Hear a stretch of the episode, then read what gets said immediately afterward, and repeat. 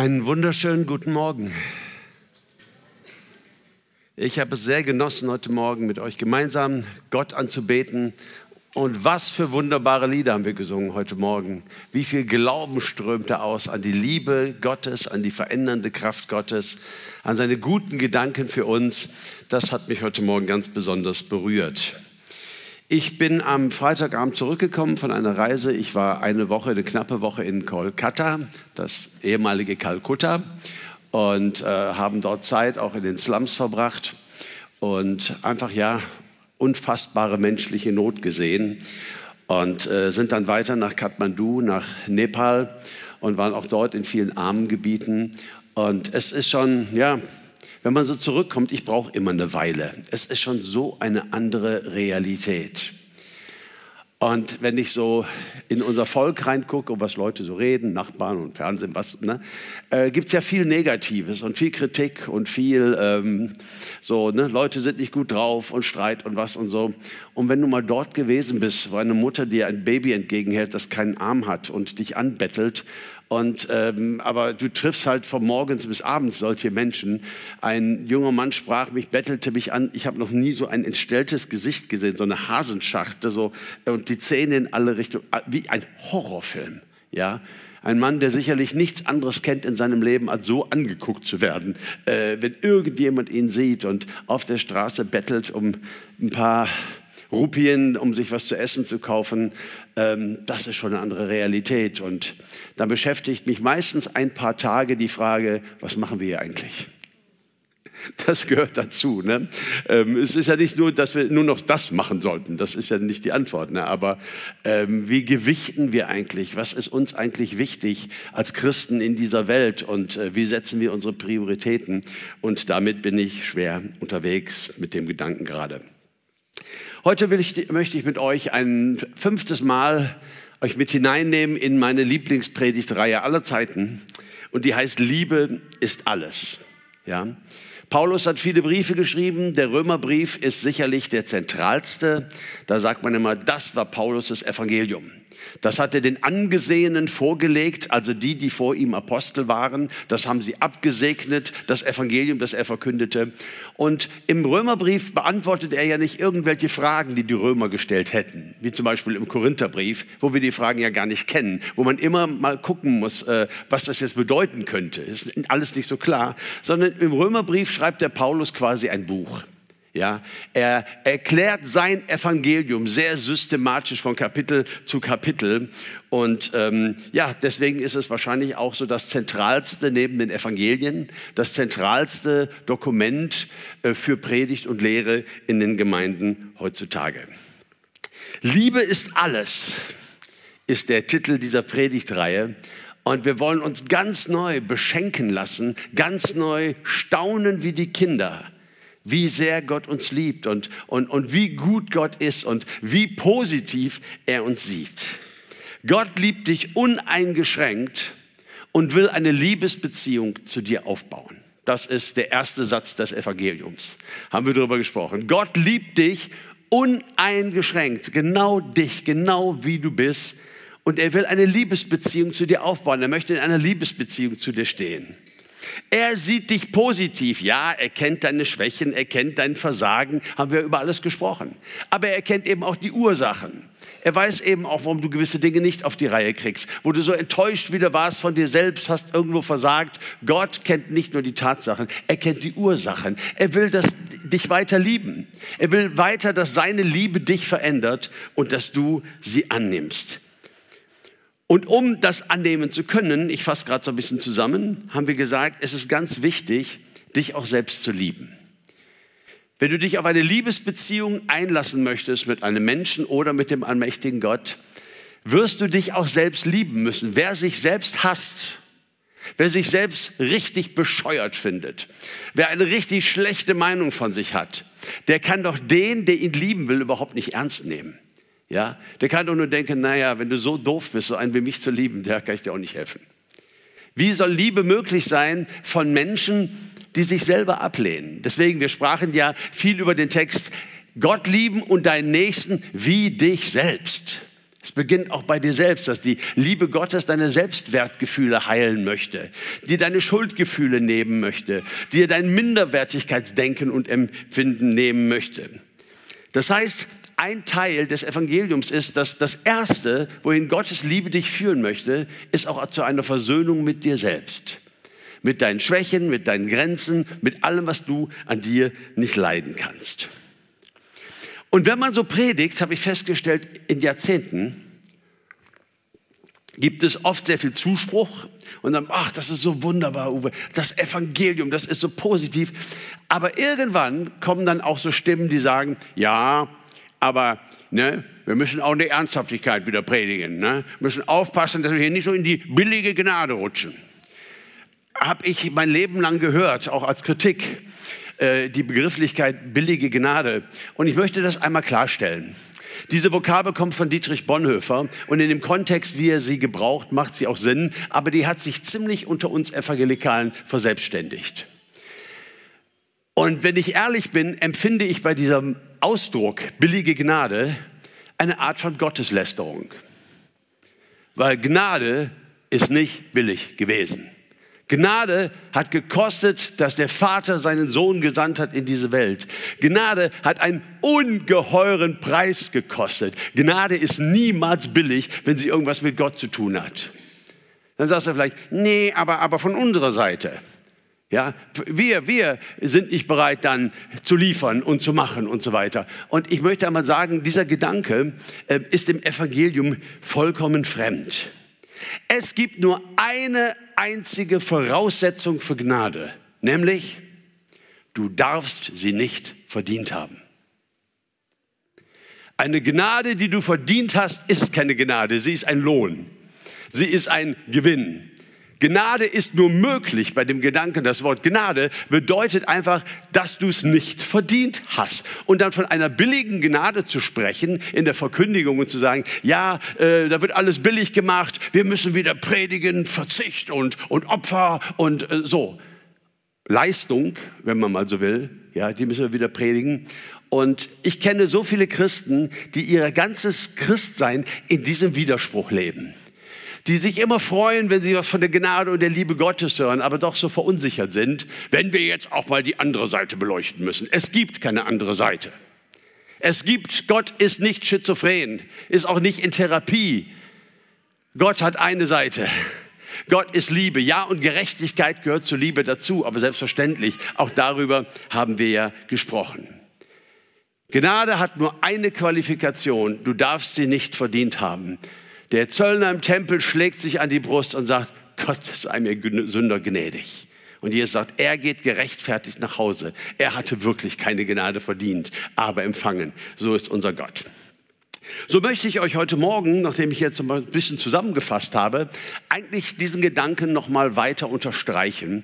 Und ich wage es mal heute in einer Predigt, bitte nicht in Panik geraten, es wird nicht so lang, in einer Predigt eine Predigtreihe über den Römerbrief zu machen. Okay? Seid ihr dabei? Okay, ich, ich gebe alles.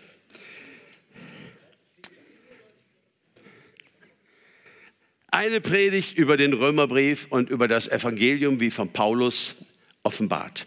Das Erste, was ich sagen möchte und worüber Paulus schwärmt in diesem Römerbrief, ist ein geniales Evangelium. Und das Evangelium, dieses geniale Evangelium sagt, das Sündenproblem ist gelöst für uns. Ein anderer hat es für uns gelöst. Wir waren unter dem Gesetz, zumindest waren die Juden das.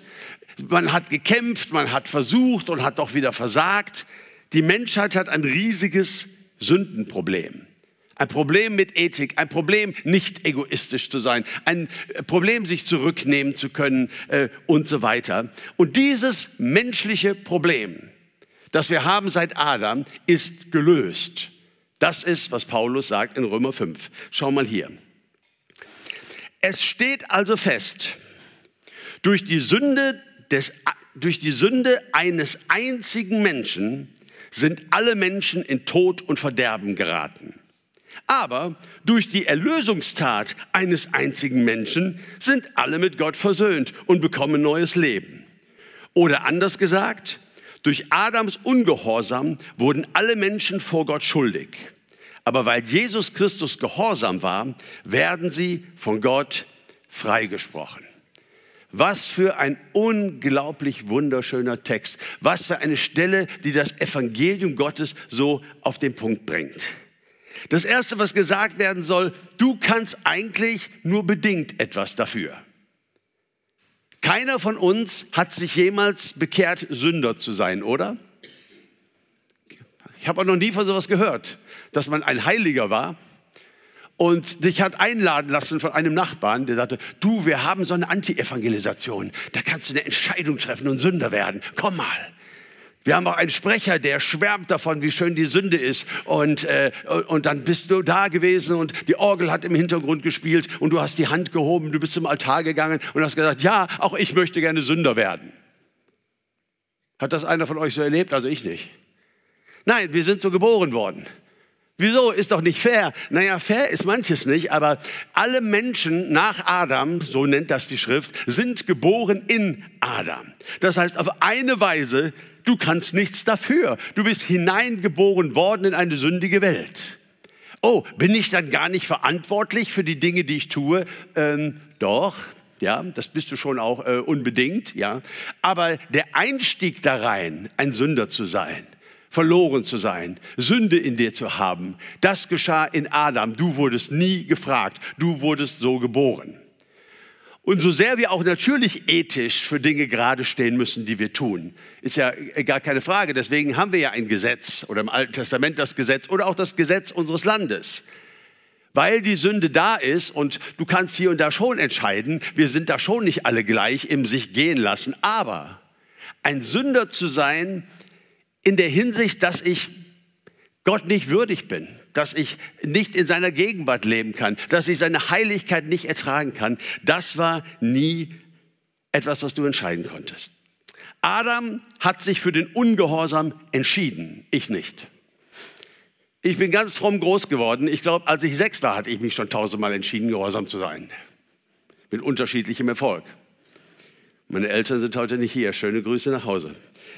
Ähm, wir haben uns nicht entschieden, ähm, in Sünde zu fallen.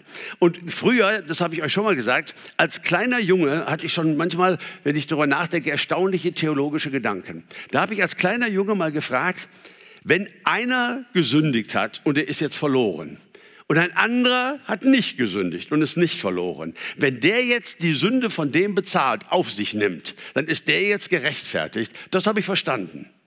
Aber sag mir doch bitte mal, wie kann denn einer, der nicht gesündigt hat, die Sünde von Milliarden Menschen auf sich nehmen? Müsste denn nicht jeder jemand haben, der für ihn stirbt? Ein Ungerechter, ein Gerechter, der Gerechte stirbt für den Ungerechten und deshalb wird er jetzt freigesprochen. Verstehe ich, aber doch nicht für Milliarden von Menschen.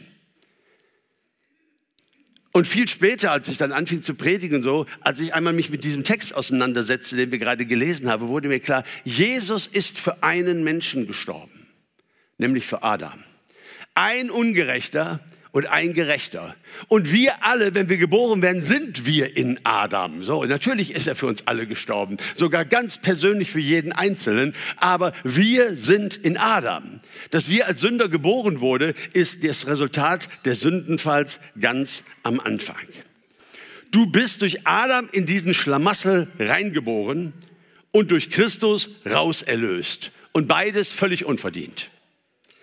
Beides völlig unverdient. Ja, beides wurde dir, das eine wurde dir, naja, auferlegt, so wurdest du geboren in Adam, und das andere wurde dir mit unglaublicher Liebe geschenkt von Jesus Christus, der den Preis für dich bezahlt hat. Dieser Text hier in Römer 5, ich weiß, dass manche Theologen ihn nicht mögen.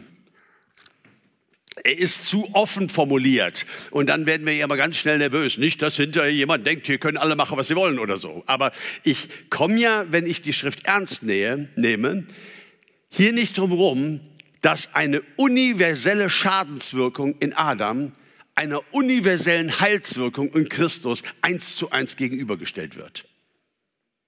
Eine universelle Schadenswirkung in Adam wird einer universellen Heilswirkung in Christus eins zu eins gegenübergestellt. Und das ist das geniale Evangelium. Unser Sündenproblem ist gelöst. Gott hat sich gekümmert.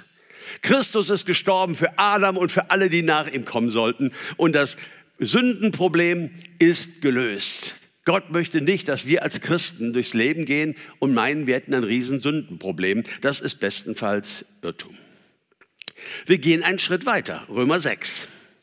Dort heißt es dann in, von Vers 1 bis 4, welchen Schluss ziehen wir nun daraus?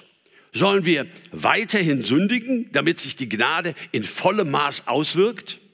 Niemals. Wir sind doch, was die Sünde betrifft, gestorben. Wie können wir dann noch länger in der Sünde leben? Oder wisst ihr nicht, was es heißt, auf Jesus Christus getauft zu sein? Wisst ihr nicht, dass wir alle durch diese Taufe mit ihm einbezogen worden sind in seinen Tod? Durch die Taufe sind wir mit Christus gestorben und sind daher auch mit ihm begraben worden. Weil nun aber Christus von den Toten auferstanden ist, ist auch unser Leben neu geworden. Und das bedeutet, wir sollen jetzt ein neues Leben führen. Paulus schwärmt im Römerbrief von Kapitel 1 bis Kapitel 5 so unglaublich von der Liebe Gottes und von dieser Erlösung und was Jesus für uns alle getan hat, dass er jetzt hier in Römer 6 ein Missverständnis, ähm, dem möchte er hier vorbeugen, nämlich das Missverständnis, na ja, dann ist die Sünde ja nicht mehr so schlimm, also genieß es. So nach dem Motto, Oma hat einen Kuchen gebacken und dich zum Geburtstag eingeladen und jetzt sitzt da bitte nicht da und sagt, ja, aber nur ein ganz kleines, ich mache gerade Diät. Nein, jetzt ist Omas Geburtstag, dann nimm auch ein großes. Da hat sie ganz viel für getan. So, Jesus hat ein Heil erwirkt für alle Menschen. Er hat einen unfassbaren Preis bezahlt. Keine Sünde der Menschheitsgeschichte ist unbezahlt aus der Sicht des Evangeliums. Alles das hat Jesus gemacht. Ja, dann nimm doch mal ein größeres Stück. Ja, das heißt ja, Sünde ist ja gar nicht mehr so schlimm. Das heißt ja, es ist ja alles in Ordnung. Und Paulus sagt, nein, das ist hier auf gar keinen Fall so. Es ist nicht so, dass je mehr wir sündigen, desto mehr hat es sich dann auch für Jesus gelohnt und er freut sich da oben im Himmel und sagt, ach, guck mal, hat er den zusammengeschlagen. Ach, da hat sich das ja gelohnt, was ich da für die Menschen getan habe. Nein, auf gar keinen Fall. Sondern wenn wir zu Christus kommen, wenn wir sagen, ich habe nichts verdient, aber ich nehme deine Gnade an, dann werden wir zu neuen Menschen. Wir werden ein neues Leben führen. Sollen wir in der Sünde verharren, dass das Maß der Gnade voll wird, so heißt es in der Schlachterübersetzung. Und dann heißt es, das sei ferne. In der Elberfelder heißt es, natürlich nicht. Ich sehe den Paulus die Augen verdrehen. Und in der äh, neuen äh, Genfer Übersetzung, wie abwegig. Nein, das ist, das ist ein riesiger Irrtum. Christus hat nicht die Sünde bezahlt, so damit wir sie genießen können sondern Christus hat sein Leben für uns gegeben, damit wir ein neues Leben führen könnten. Und es gibt einen Unterschied zwischen einem Menschen, der wiedergeboren ist, und einem Menschen, der das nicht ist. Und ich meine das jetzt nicht beleidigend, sondern ich meine das jetzt wirklich so aus dem Tierreich, dieses Bild. Ja? Wenn du ein Schwein hast, das lebt im Stall und wälzt sich da in der, was es da so gibt im Stall. Und es riecht fürchterlich. Und du denkst, ach Mensch, das kann doch nicht wahr sein. Ähm, lass mich das Schwein mal waschen. Dann nimmst du das Schwein aus dem Stall und den Schlauch und dann kannst du es mal so richtig sauber schruppen und so weiter.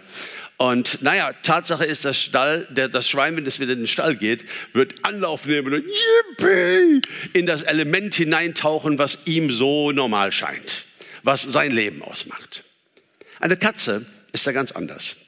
Wenn sie eine dumme Katze ist, balanciert sie vielleicht schon wieder mal im Schweinestall über zwischen zwei Stellen und vielleicht zum 17. Mal dieser Woche fällt sie in die Scheiße. Oh, jetzt habe ich es doch gesagt. Ich hatte es mir so vorgenommen. sie fällt genau da rein. Und wisst ihr, was der Unterschied ist? Man könnte jetzt sagen, ja, sie ist doch genauso ein Schwein. Nein, ist sie nicht. Sie will da wieder raus und sie fängt an, sich zu reinigen. Und wenn es eine dumme Katze ist, kann das auch sehr oft passieren. Aber es ist nicht mehr ihr Element. Und wenn wir von neuem geboren sind, wenn wir das angenommen haben, was Gott, was Christus für uns bezahlt hat, wenn wir in diesem Heil stehen, dann passiert etwas in uns. Ein neuer Mensch wird geboren. Und wir beginnen in einer Liebesbeziehung zu Jesus zu leben. Und diese Liebesbeziehung beginnt unser Leben weiter und weiter zu verändern.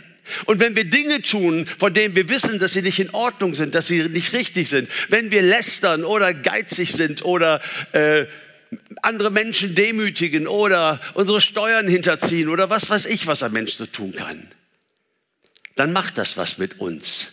Es macht uns nicht froh. Es kann uns nicht mehr egal sein sondern wir spüren, das ist doch gar nicht, was ich will. Jesus, hilf mir. Ich will dir nachfolgen. Ich habe doch von dir verstanden, wie, wie richtig und wie gut und wie aufrichtig du es meinst und wie viel Freude du schenkst in deinem Heil. Wir wollen uns verändern. Das ist der Unterschied. Ein neues Leben führen. Wir haben eine neue Natur und diese neue Natur, die will nicht sündigen. Diese neue Natur in uns ist Christus ähnlich und in Jüngerschaft dürfen wir dann lernen, auch Dinge zu überwinden, die schlecht für uns und andere sind. Ich habe mal einige Theologen getroffen vor vielen Jahren da lebte ich noch in Südafrika und das war eine kleine Bewegung, die gab es dort, äh, die Wesleyanische Kirche. Also nicht die Methodisten, die stammen ja auch von Wesley ab, sondern das sind so ganz, relativ dogmatische waren das, Wesleyanische Christen. Und sie hatten, was sie so anders machte als andere Gemeindebewegungen, sie hatten eine besonders strenge Heiligungslehre. Sie haben gesagt, ist es, haben mich gefragt, als wir darüber diskutierten, ist es möglich, dass der Mensch eine Sekunde nicht sündigt? Ich sage, ja, eine, ja, ja, ist möglich. Ja, aber dann müssten doch auch zwei möglich sein. Und wenn zwei möglich sind, dann müsste doch auch eine Minute möglich sein. Und wenn eine Minute möglich ist, und das verkünden sie, und es tut mir sehr leid für Leute, die durch diese Art von Evangelium geprägt werden. Weil es ist ja eine Art und Weise, den schwarzen Peter immer wieder zurück zu dir zu spielen. Das Evangelium heißt, Jesus hat alles getan Du bist nichts, du hast nichts getan. Du warst verloren, du konntest dir nicht helfen, du warst Jesus hat alles getan, der allmächtige Gott hat alles getan, damit du Vergebung erlangen kannst, damit du verändert werden kannst, damit du ein Christus-Nachfolger sein kannst. Jesus hat alles dafür gegeben, aber in deinem Fall hat es trotzdem nicht gereicht. Schade. Ja, obwohl der allmächtige Gott alles gegeben hat, in deinem Fall hat es dann doch nicht gereicht. Und du glaubst nicht, wie viele Menschen vielleicht nicht mit diesen Worten unterwegs sind, aber mit diesen Gefühlen in ihrer Seele unterwegs sind. Ja, meine Güte, was hat Gott alles getan? Sagen die Prediger mir immer wieder. Und bei mir ist doch so, was muss ich für ein schlechter Mensch sein?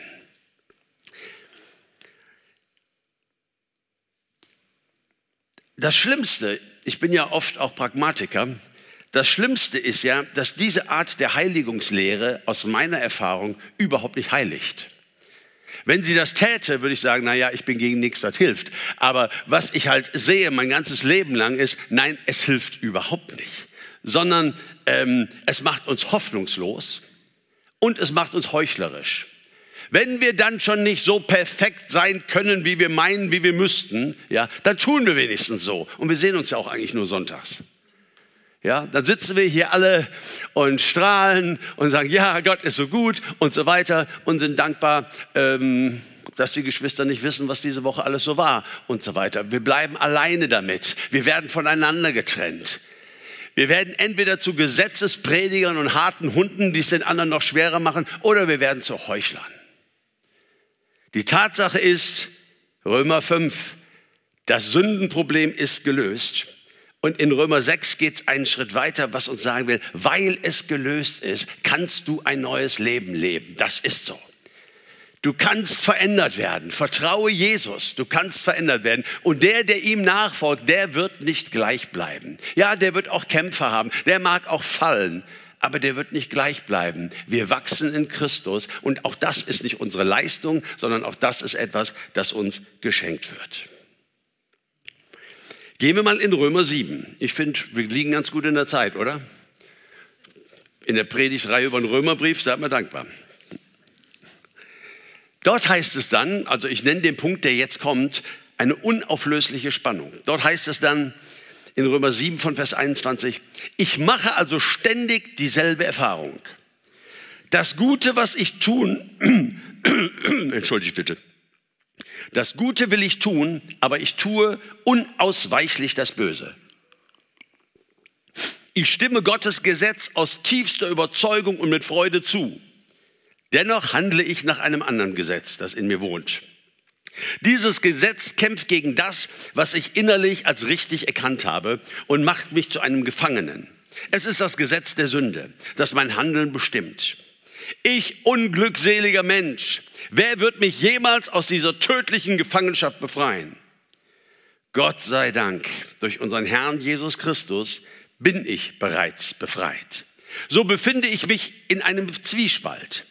Mit, einem, mit meinem Denken und Sehnen folge ich zwar dem Gesetz Gottes, aber mit meinen Taten dem Gesetz der Sünde. Ich glaube, über wenig Bibelstellen ist so viel gestritten worden von Theologen als über dieses Römer 7, weil es scheint so gar nicht zu passen. Ja?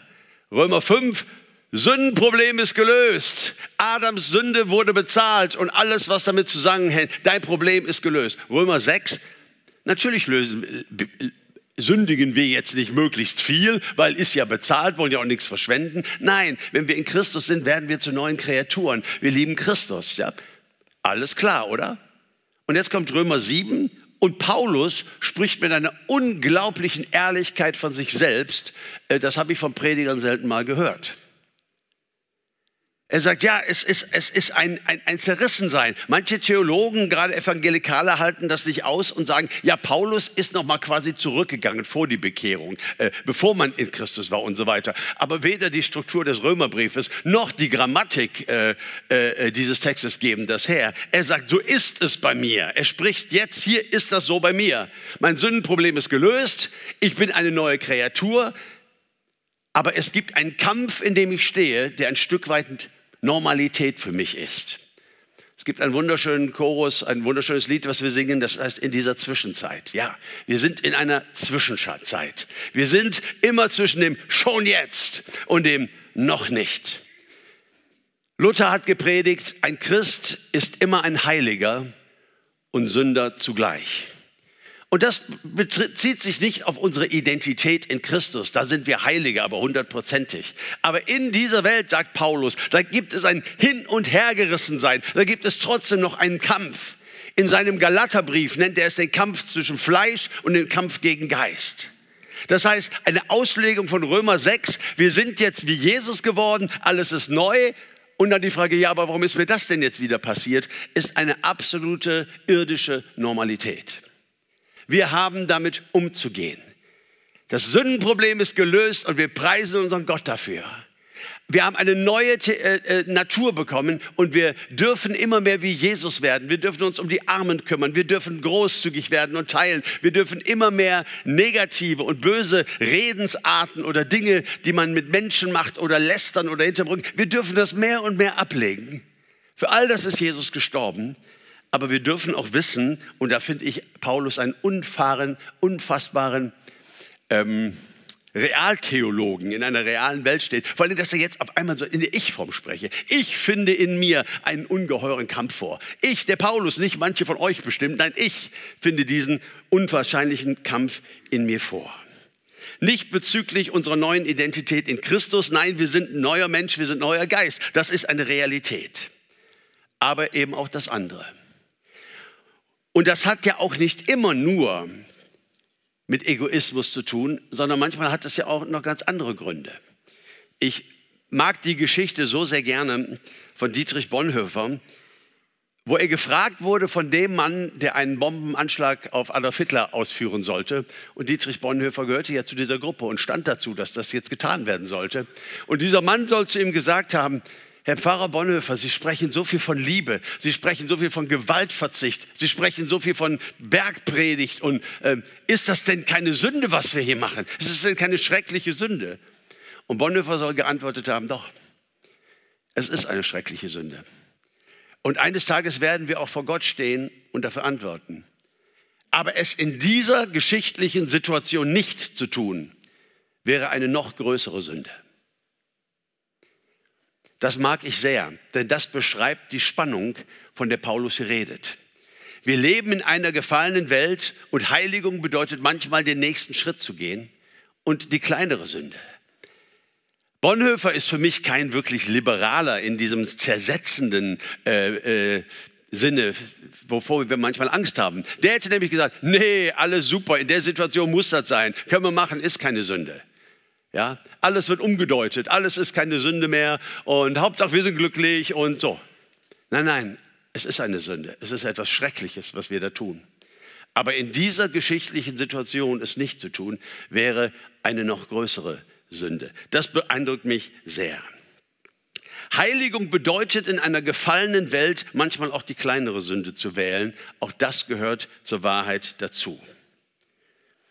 Und wir dürfen uns in unserer menschlichen Fehlbarkeit lieben und annehmen, so wie Gott es tut. In meiner letzten Predigt habe ich gesagt, einen Allwissenden ist sehr schwer zu überraschen. Ja, wenn du denkst, oh, ich habe gestern wieder, da ist der Herr Jesus, hast du vielleicht immer früher gehört, jetzt ist der Herr Jesus aber sehr enttäuscht. Der Herr Jesus kann nicht sehr enttäuscht sein, Hanni, weil äh, das wusste er schon vorher.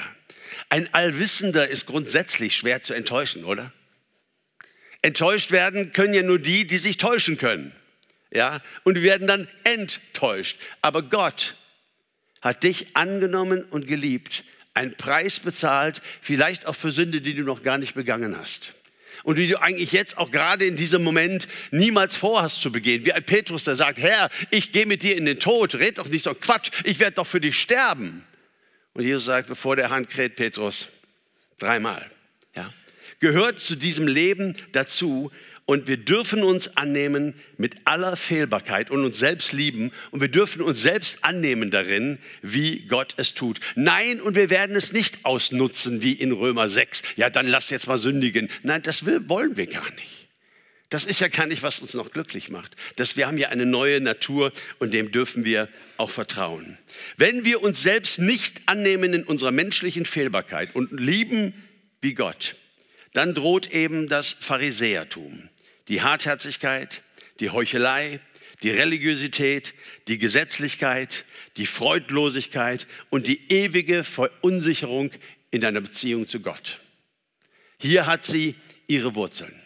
Dich selbst lieben und annehmen in deiner Fehlbarkeit, so wie Christus das getan hat. So, ich fasse noch mal ganz kurz zusammen und dann noch ein Gedanke. Kapitel 5, völlige Erlösung in Christus. Sag mal Amen. Ich finde, das gehört dahin. Kapitel 6, ein neues Leben in Christus als neue, als neue Kreatur. Amen. Ja. Kapitel 7, eine unauflösliche Spannung, Geist und Fleisch, aber Jesus Christus ist dabei und geht diesen Weg mit mir. Und dann kommt Kapitel 8 und setzt der ganze Sache noch eine unfassbare Mütze auf. Amen. Römer 8, Vers 15. Jetzt geht's weiter. Denn ihr habt nicht einen Geist der Knechtschaft empfangen, dass ihr euch wiederum fürchten müsstet, sondern ihr habt den Geist der Sohnschaft empfangen, indem wir rufen, aber Vater. Und Gott macht es uns in seinem Wort nochmal ganz besonders deutlich, obwohl es ja schon so oft gesagt worden ist, welche Art von Beziehung er sich zu uns wünscht. Er wünscht sich keine Beziehung wie mit einem verängstigten Sklaven, der immer aufpasst, bloß nichts Falsches machen, sonst gibt es hier Ärger, sondern eine Beziehung wie zu geliebten Kindern. Eine Eltern-Kind-Beziehung. Das ist, was der Vater sich wünscht. Und wir lernen in diesem Vers ja auch etwas, nämlich dass Gottes Kindschaft eine Art Rechtsstatus ist. Du sagst, Uwe, wo steht das denn? Ja, es ist hochinteressant, dieser Text. Ähm, das Wort, was hier mit Sohnschaft übersetzt worden ist, nicht der Geist der Knechtschaft, Doulos, das ist eigentlich der Sklave, kein Geist der Sklaven, sondern den Geist der Sohnschaft. Und das Wort hier im Griechischen ist huiotheia und das ist bis zum heutigen Tag in der griechischen Sprache das Wort für Adoption. Es bedeutet das Gesetztwerden als Sohn. Das bedeutet, du warst nicht also ein Sohn geboren, aber jemand hat dich adoptiert. Ja? Und in diesem Geist, ihr habt den Geist der Sohnschaft empfangen. Ja? Ihr habt den Geist der Adoption empfangen und ihr dürft sagen, aber Vater, ihr habt einen Rechtsstatus. Wenn ich wie letzte Woche in Kathmandu durch die Straßen gehe und ich sehe die vielen, vielen Straßenkinder und in vielen anderen Städten auch, die kein Zuhause haben, kaum Kontakt zu ihren Eltern, äh, ausgebeutet und äh, belästigt und, und, und kaputt. Und ich stelle mir vor, ich wohne jetzt hier in Kathmandu und ich habe eigentlich noch ein Zimmer frei. Und jetzt nehme ich dann Knirps, der ist elf oder zwölf, mit nach Hause und sage so, jetzt darfst du mal bei mir wohnen, geht's dir besser, hab ich so auf dem Herzen. Und äh, morgens gibt's immer Frühstück und mittags die und so. Ne? So, ich kümmere mich um ihn. Ja, und wenn du willst, darfst du auch Papa sagen. Okay, ich kümmere mich. Aber dann wird er so 13. Und ich stelle das alles nochmal so ein bisschen in Frage. Ne? Ähm, ein großer Schriftsteller, Mark Twain, hat ja mal gesagt, wenn Kinder 13 werden, solltest du sie in ein Fass tun, das zunageln und nur so ein Loch offen lassen, um sie zu ernähren. Und wenn sie dann 16 werden, solltest du das Loch auch zumachen. Okay. Ich, ich, ich, ich glaube nicht, dass Mark Twain da für Gott, Gott, gesprochen hat. Ja? Aber wer Teenager-Kinder hatte, ne, der, die, die wir ja haben, gucken jetzt so und die anderen, ne, die sagen, ja, geht auch vorbei. Am Ende, Bente sagt immer, am Ende werden es alle Menschen. Man soll es nicht glauben. Und jetzt ist er 13 und jetzt ist er aufsässig und so. Und dann sage ich, weißt du was, ähm, du hast jetzt drei Jahre bei mir gewohnt. Jeden Tag zu essen, eigenes Zimmer, alles gemacht und äh, ich habe ja ganz, ganz viel in dich investiert, aber ich denke, diese Zeit ist jetzt zu Ende. Äh, ich möchte, dass du jetzt gehst. Ja, ich möchte, dass du jetzt gehst. Und irgendwann, so gegen Mitternacht, klingelt es an der Tür, da steht die Polizei mit diesem Kind und sagt, ähm, Ihr Sohn haben wir aufgegriffen, äh, irgendwo an unmöglichen Orten. Und du sagst, nee, nee, nee, das ist ein Missverständnis. Äh, das ist gar nicht mein Sohn. Äh, den habe ich nur adoptiert, den habe ich nur damals aufgenommen. Da wird der Polizist dich darüber belehren, dass dieses Kind dein Sohn ist, wenn du es adoptiert hast. Es ist dein Sohn. Du bist verantwortlich und aus der Nummer kommst du nicht mehr raus. Und wenn ich überlege, was Paulus hier sagt, wir haben nicht den Geist der Sklaverei empfangen. Wir sind nicht dazu da, um uns ewig schuldig, ewig unwürdig zu fühlen, um ewig um unser Leben nachzudenken und wenn die anderen wüssten, wie ich wirklich bin. Nein, das ist nicht das Evangelium. Das ist nicht, was gesagt wird. Wir haben den Geist der Weirthia, der Adoption, der Sohnwerdung, der Kindwerdung empfangen. Und in diesem Geist rufen wir, aber Vater. Ich habe mich manches Mal gefragt, warum die deutschen, aber auch alle, Bib alle englischen Bibelübersetzer, also die, von denen ich weiß, dieses Wort aber nie übersetzt haben. Das fand ich immer hochinteressant, weil es ist ein aramäisches Wort und vom Aramäischen ist es dann so ins Jüdische hineingekommen und wurde auch ein jüdisches Wort. Ich habe mal oben auf dem Tempelberg gestanden in Israel vor vielen Jahren und da spielte ein Kind und er flog voll hin und die Knie auf und so. Und dann lief er auf den Mann zu mir und rief, Abba! Das ist oh, so ein heiliges Wort. Also direkt eine Gänsehaut. Nein, nein, für die ist das ein ganz normales Wort, das ist Papa. Ja, Papa. Ne? Aber ähm, so hat es einen Weg gemacht vom Aramäische ähm, ins Hebräische. Und dann das Neue Testament, das wissen wir ja, ist auf Griechisch geschrieben. Und auch im Griechischen haben sie es nicht übersetzt, sie haben es so gelassen. Und dann hat Luther und andere es vom Griechischen ins Deutsche übersetzt und haben es wieder dort gelassen. Und ich frage mich, warum haben wir nicht einfach den Mut, da mal Papa hinzuschreiben? Aber ich glaube, vielleicht weiß ich ein bisschen auf, äh, was von der Antwort. Wir alle hatten Väter und Papas. Die meisten. Von meinem Papa, der Papa, den hat er ein einziges Mal im Leben getroffen, der ist in Russland geblieben ähm, und im Krieg dort gefallen. Aber die meisten von uns hatten einen Papa. Und die meisten von uns, wenn wir gesegnet sind, hatten wir einen, der es gut mit uns meinte. Der nach bestem Wissen und Gewissen mit uns umgegangen ist. Und trotzdem ist er ein Mensch mit seinen Traumata, mit seinen Fehleinstellungen, mit Dingen, wo er sich selbst noch nicht so ganz durchschaut. Und das hat doch auch ganz viel mit der Erziehung zu tun. Gott hat es ja nicht gesetzt, dass Engel Kinder erziehen, fände ich persönlich. Wir zeugen sie, die Engel erziehen sie. Ich fände es genial. Aber es hat mich keiner gefragt. Also erziehen wir sie auch, ja, und zwar auch mit unseren Schwächen, auch mit unseren blinden Stellen und so weiter. Ähm, so. Und deswegen bin ich heute so dankbar, das vielleicht durch den Heiligen Geist gelenkt. Ich kann es mir nicht anders vorstellen. Vom Aramäischen ins Hebräische, ins Griechische, ins Deutsche.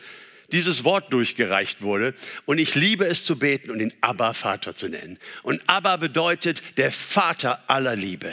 Abba bedeutet der, der mir den Geist der Sohnschaft gegeben hat. Abba bedeutet der, der seinen Sohn gesandt hat, der am Kreuz für mich gestorben ist. Er will eine Liebesbeziehung mit mir. Ich bin kein Sklave in seinem Haus, der man hier nur dienen darf. Ich bin ein Kind in seinem Haus. Und in dieser Rechtssicherheit, in diesem Geiste rufe ich aber Vater.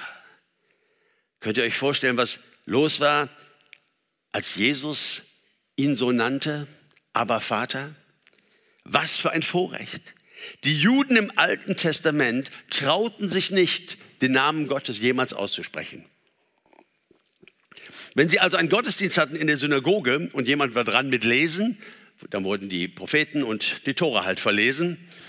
Und ähm, wenn dann das Wort Jahwe kam, Yahweh, der Name Gottes, haben sie Adonai gelesen. Da stand Yahweh, aber sie lesen Adonai. Und jeder im Raum weiß genau, was da steht. Die kannten ihre Texte, aber sie sprachen den Namen Gottes nicht aus. Geheiligt werde dein Name. Das war ihre Theologie. Gott ist so groß und Gott ist so heilig. Wir sind nicht mal würdig, seinen Namen auszusprechen. Und wenn da steht Jahwe, lesen wir Adonai. Und dann kommt Christus streckt uns die Hand entgegen und bietet uns das Aber an. Was für ein Gedanke. Was für ein Evangelium. Liebe ist alles. Gott ist Liebe. Und das Einzige, was dich verändern kann, ist seine Liebe, die du annimmst, mit der du auch beginnst, dich selber zu lieben. Sie wird dein gesamtes Leben revolutionieren. Und du darfst voller Freude, auch nach vielen Jahren, unterwegs sein mit Jesus. Ohne Religiosität und Heuchelei und Unterdruck sein und all dieses Zeug, was kein Mensch braucht. Dafür ist Jesus nicht gekommen. Liebe ist alles. Und Liebe ist die Kraft des Universums, die uns verändern kann und die uns zu einem Ende führt, wenn der Teufel besiegt sein wird und wir in alle Ewigkeit mit Abba Vater gemeinsam regieren dürfen. Ich freue mich so sehr drauf. Der Plan funktioniert. Liebe ist alles. Ich möchte gerne noch mit uns beten und möchte vorher noch sagen, dass ich es super finde, dass wir hinter dieser K3-Wand immer ein Gebetsteam haben nach dem Gottesdienst. Und ich weiß, wie wichtig das so oft war in meinem Leben, wenn ich mal was gehört habe, was mich so richtig angesprochen hat. Und ich wollte eine Entscheidung treffen. Ich wollte sowas, sowas festmachen mit Gott oder so. Ähm, das auch mit einem Bruder oder einer Schwester zu tun. Da ist eine ganz ungeheure Kraft drin. Ähm, natürlich geht das auch auf deinem Stuhl. Natürlich geht das auch alleine vor Gott. Aber wir haben eine große Verheißungslage, wenn wir füreinander beten, dass Gott das segnen wird. Und so laden wir einfach ein, hinter dieser K3-Wand, direkt im Anschluss an den Gottesdienst, darfst du auch kommen und mit dir beten lassen. Wer mag, darf gerne mit mir aufstehen.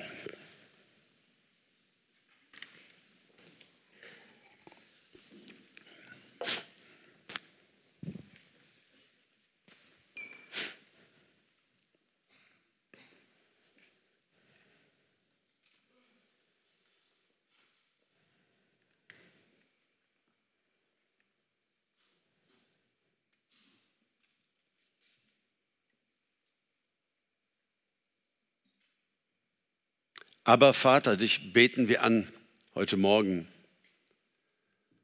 und sind erneut überwältigt von deiner Liebe und von der guten Nachricht, die du für uns Menschen hast.